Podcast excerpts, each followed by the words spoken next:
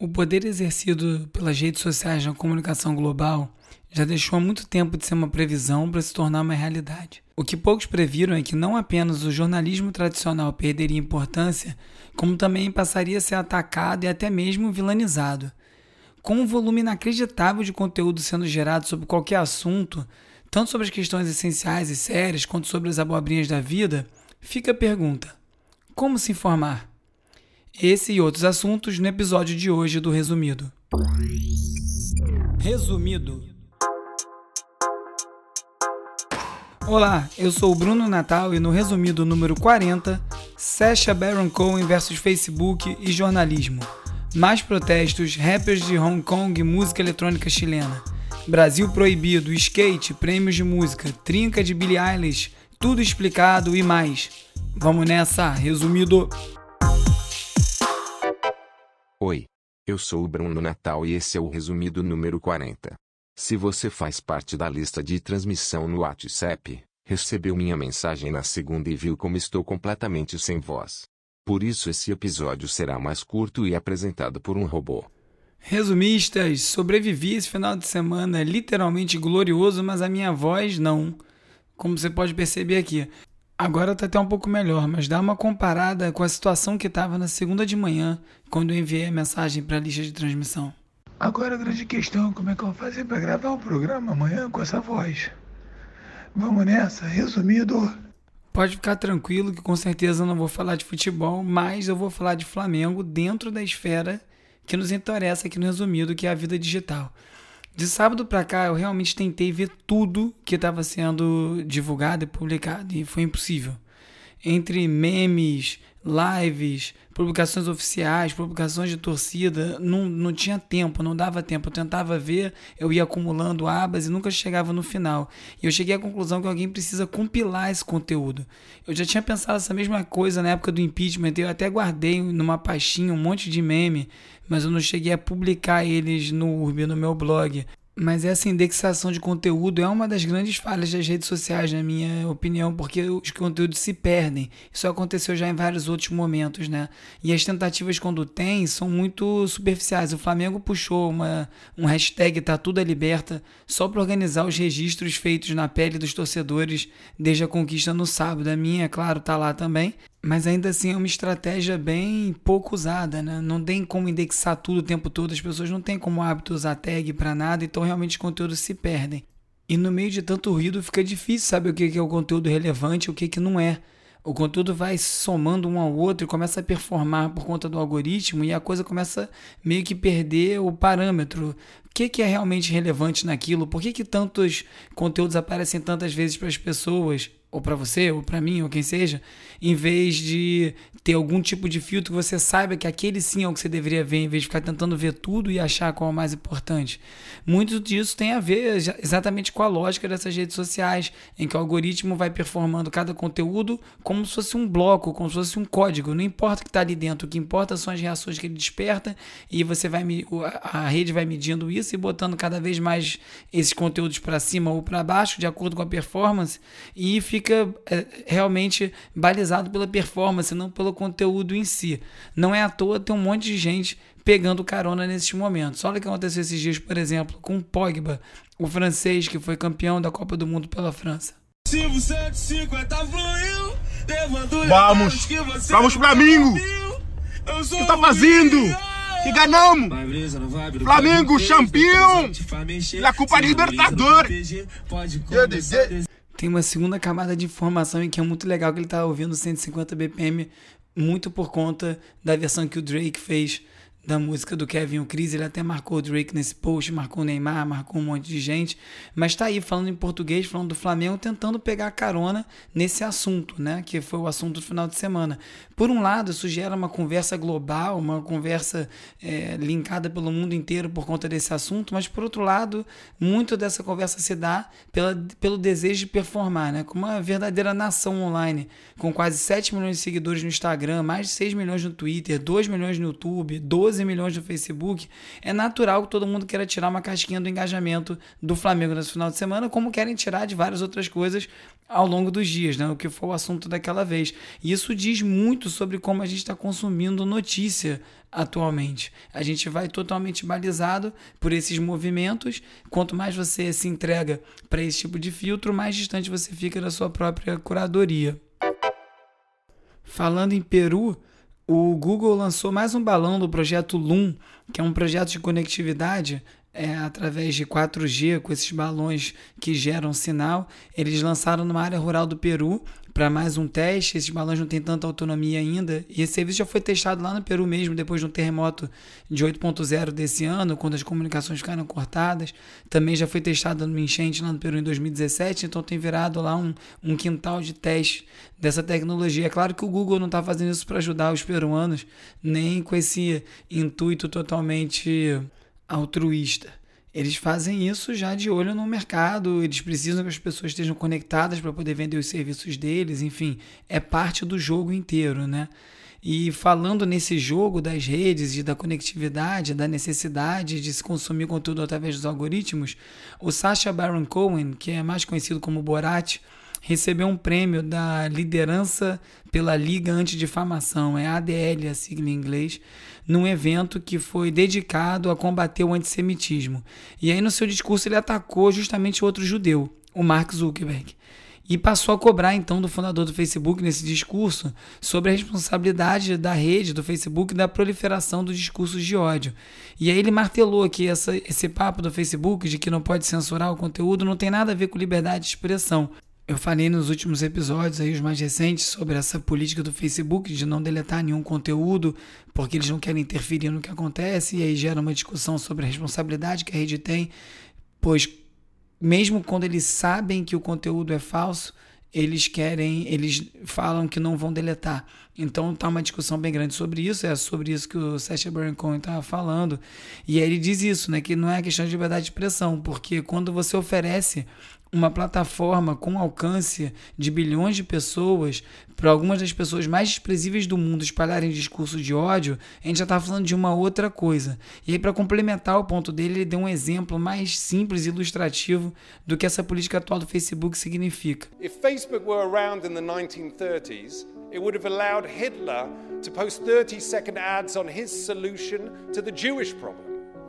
So here's a good standard and practice. Facebook.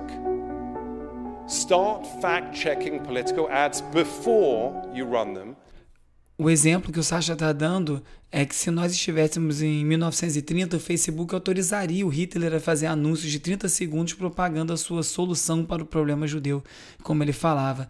Um grande valor do artista para a sociedade é justamente essa capacidade incrível de condensar assuntos muito densos de uma forma muito simples e às vezes até lúdica. Então ele foi um golaço isso que o Sasha fez, essa comparação é bem clara, né? E essa discussão acaba se bifurcando para outras discussões, né? por exemplo, sobre o estado do jornalismo.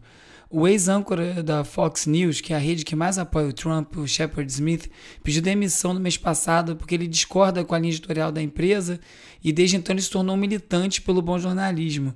E essa semana o Smith anunciou uma doação de 500 mil dólares para a ONG Comitê de Proteção aos Jornalistas como forma de apoiar a luta contra a vilanização do jornalismo que está fe sendo feita por autocratas que sabem usar a internet hoje em dia tão bem para objetivos bem diferentes da proposta original da rede, o Trump sendo um exemplo deles, né? E justamente políticos e líderes como Trump, que têm interesse na desinformação, têm atacado o jornalismo muito forte aqui no Brasil. Tem acontecido isso com o Bolsonaro também. O jornalismo é uma atividade tão importante para a sociedade, quando bem, bem desempenhada, e em muitos casos é muito bem desempenhada, é bem perigoso que isso acontecendo, porque sobra o que se a gente tirar o jornalismo como fonte de informação? É, veículos independentes, sem, de pessoas sem nenhum preparo e com mais intenções, que é o que a gente está vendo nas redes sociais, isso é bem complicado. Uma das premiadas por esse comitê em 2019 foi a jornalista Patrícia Campos Melo, que ficou conhecida pela série de reportagens na Folha que esmiuçaram o funcionamento das redes clandestinas de WhatsApp do Bolsonaro durante as eleições, explicando como elas foram financiadas com Caixa 2. E eu cheguei a essa investigação que era que você tinha várias agências de marketing que estavam trabalhando fazendo disparos de mensagens em massa por WhatsApp, disparando tanto notícias falsas como propaganda. A reportagem da Patrícia até repercutiu bastante. O próprio Bolsonaro respondeu combatendo, logicamente. O que eu tô achando curioso com essa situação toda do Brexit na Inglaterra, a eleição do Trump, aqui do Bolsonaro e vários outros casos pelo mundo, é que está ficando muito claro a manipulação e o uso das redes sociais e da desinformação como forma de vitória desses, desses candidatos, e isso vai ter alterado o curso da história. Então está ficando determinado que isso aconteceu, mas nada está sendo feito a respeito, nem retroativamente, nem está sendo feito para frente. Vai ter mais eleição aí e não tem muita coisa resolvida. Lá na frente, daqui a não tantos anos, a gente vai olhar para trás e vai ter olhado que teve o que na comunidade do, do blockchain chama-se um fork, que é uma bifurcação, que é quando as coisas estão andando por um caminho, elas tomam uma curva uma parte segue pelo caminho usual e a outra vai por essa curva nova. No nosso caso, não tem o caminho usual, todo mundo foi forçado para essa curva nova. O mundo inteiro indo para um lado e ninguém sabe onde vai parar. Num claro apoio aos manifestantes e também mandando um recado bem claro para a China continental, os eleitores de Hong Kong escolheram candidatos pró-democracia na recente eleição local que teve lá. É uma pequena vitória e com certeza vai forçar uma reflexão. É um recado claro do povo dizendo o que, que eles acham do que está acontecendo no lugar deles. Mas o ministro de Relações Exteriores chinês já avisou que aconteça o que acontecer, Hong Kong sempre será parte da China. Então vai demorar para mudar e todos os objetivos que as pessoas querem ali.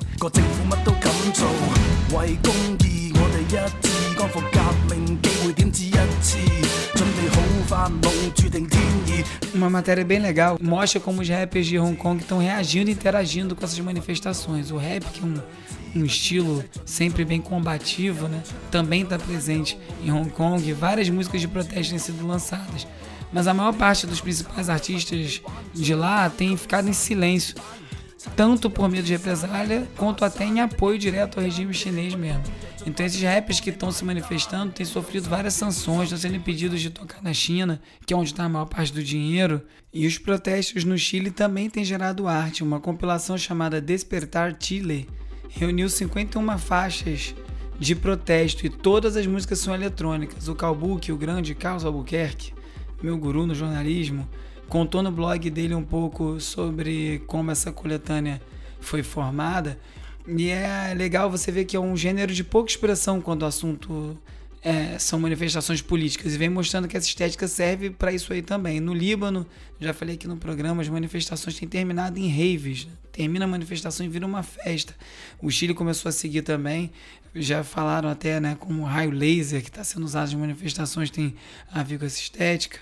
E não só lá no Chile, os protestos seguem pelo mundo todo. Essa semana surgiram vários vídeos impressionante no Twitter. Um mostra um cortejo fúnebre na Bolívia que estava carregando caixões de manifestantes que morreram em, em, manifestações em dias anteriores e acabaram sendo atacados a bomba pelo exército que tentou furar o cortejo.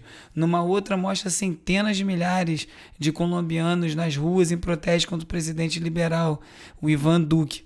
No Chile mesmo, como eu estava falando agora, a coisa também está longe de ser resolvida.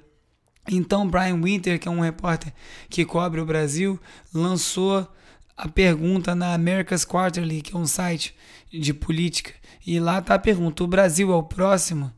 Esses dias o Banco Central divulgou o lucro de 109 bilhões de reais dos bancos privados só no último ano, de julho de 2018 a julho de 2019. 109 bilhões de reais. Com um monte de reforma polêmica em curso, reforma trabalhista, tanta coisa acontecendo, pode ser que as pessoas resolvam ir para a rua para reclamar. Agora, se for, o caldo vai entornar. Porque, dando sequência ao discurso do Bolsonaro e dos seus filhos, o Paulo Guedes agora resolveu falar também que é para ninguém se assustar se pediram aí os cinco, caso as manifestações contra as reformas comecem a ir para a rua.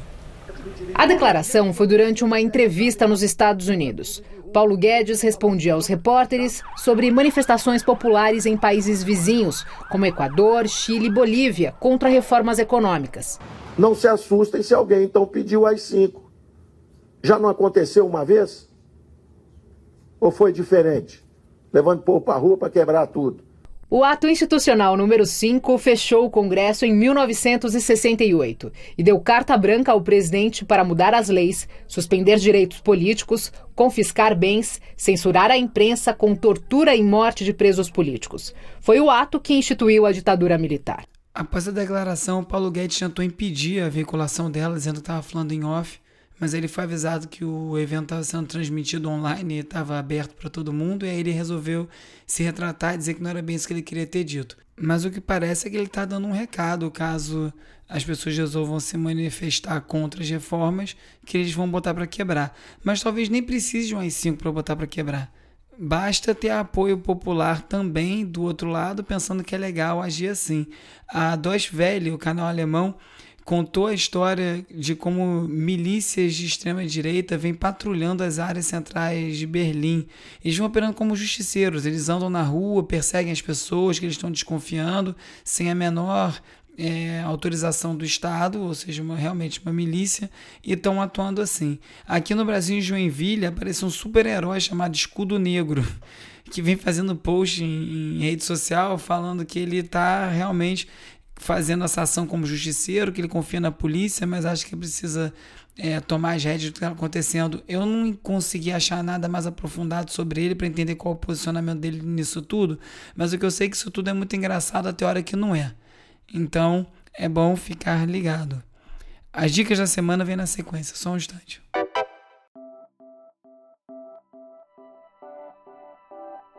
Faça parte da lista de transmissão do resumido no WhatsApp e no Telegram envie um oi para 21 97 96 95 848 e receba alertas de novos episódios, o link para o post reunindo todos os artigos comentados em cada episódio e conteúdo extra do programa. Entre eles a playlist resumido tracks que é atualizada semanalmente com sete músicas que eu estou ouvindo muito e também eventualmente uns áudios como esse afônico que eu mandei essa semana. Você também pode usar a lista para mandar suas dicas, fazer pergunta, me dar bom dia e para falar comigo você pode também usar o arroba urbi no Twitter e no Instagram e tem também o arroba resumido.podcast no Twitter. Nós falamos falamos por lá. Ah, outra coisa, não deixe de dar seguir, follow, like, curtir no Spotify, no Apple, onde quer que você ouça o programa, porque é muito importante para ajudar ele a performar melhor. Conto com você. A Tesla finalmente lançou seu novo veículo Cybertruck, que é um veículo de grande porte e virou uma piada instantânea, porque o carro tem um visual, parece um carro do Blade Runner, um negócio meio retrofuturista, que quase parece uma piada. Eu não sei se com o tempo o Elon Musk vai estar certo nesse design, mas o fato é que ele falou ao longo do final de semana que ele já vendeu 200 mil unidades do carro, o que é bem impressionante porque o carro é bastante caro. Mas logo as pessoas começaram a sacar que, na verdade, você essa, são pré-vendas. Você paga 100 dólares para ter o direito de comprar e esses 100 dólares são totalmente reembolsáveis. Então, um monte de gente, na verdade, estava comprando o carro só para poder fazer post com print screen da tela e depois desfazer a compra.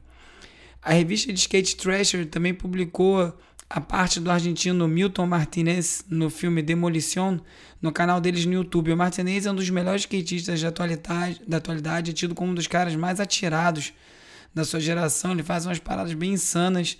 E skate é um negócio que você pode assistir igual balé. Você não precisa andar de skate para assistir um vídeo. Tem muita coisa legal, muito movimento bacana. E esse vídeo está muito legal. Foi dica do Felipe Mota. O Pitchfork publicou um ensaio questionando também qual o valor do Grammy em 2019.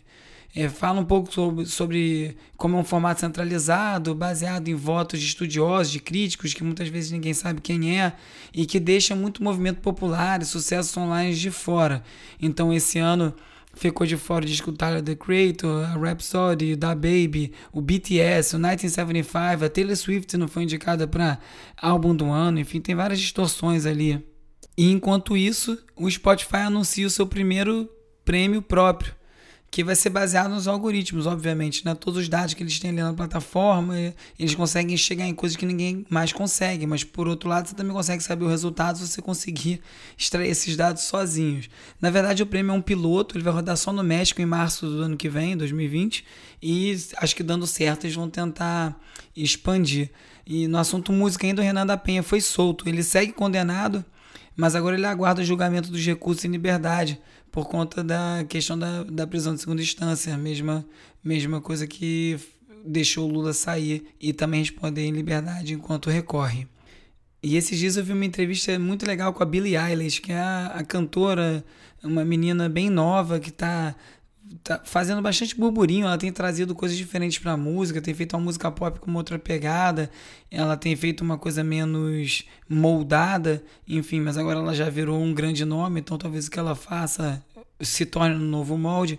E ela deu uma entrevista para Vanity Fair, e, e, que a Vanity Fair vem fazendo com ela já há três anos. Eles fazem a mesma pergunta, 2017, 2018 e 2019. E aí agora eles compilaram um vídeo é, com todas as, as, as, perguntas, desde quando ela surgiu e agora que ela tá bombando, né? Aí faz perguntas desde quantos números de seguidores ela tem a cada ano e vai mudando, que ela sai de milhares para milhões, quem é a pessoa mais famosa que tem um telefone, no te, no, que ela tem um número no telefone, que começa com produtores que quase ninguém conhece, e hoje em dia ela lê uma lista rindo, que tem todo mundo, Justin Bieber, ela começa a falar Drake, um monte de gente, depois tem ela dando nota pro próprio disco, um formato bem legal e uma coisa menos imediatista do que a gente tem visto hoje em dia, principalmente nas redes, né? Hoje em dia tem o same, same day edit, né? editado no mesmo dia, que já virou um estilo de entrega de vídeo para quem trabalha com vídeo, que é o conteúdo que é gerado, filmado, finalizado e publicado no mesmo dia do evento. Não dá nem tempo de digerir nem o que foi criado ali naquele dia. Então, legal ver um formato que está dando esse respiro, deixando você ver alguma outra coisa.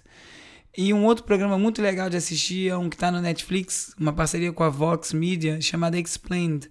É um tema por episódio e é como diz o nome, ele explica esse tema. Então tem de, desde monogamia a mercado financeiro, K-pop, racismo, vida extraterrestre, é, esporte e esportes, né? É, videogame, é maconha.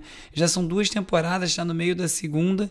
É uma coisa de você assistir rapidinho e quando tá meio perdido sem saber o que assistir, pelo menos ver alguma coisa que vai te acrescentar informação.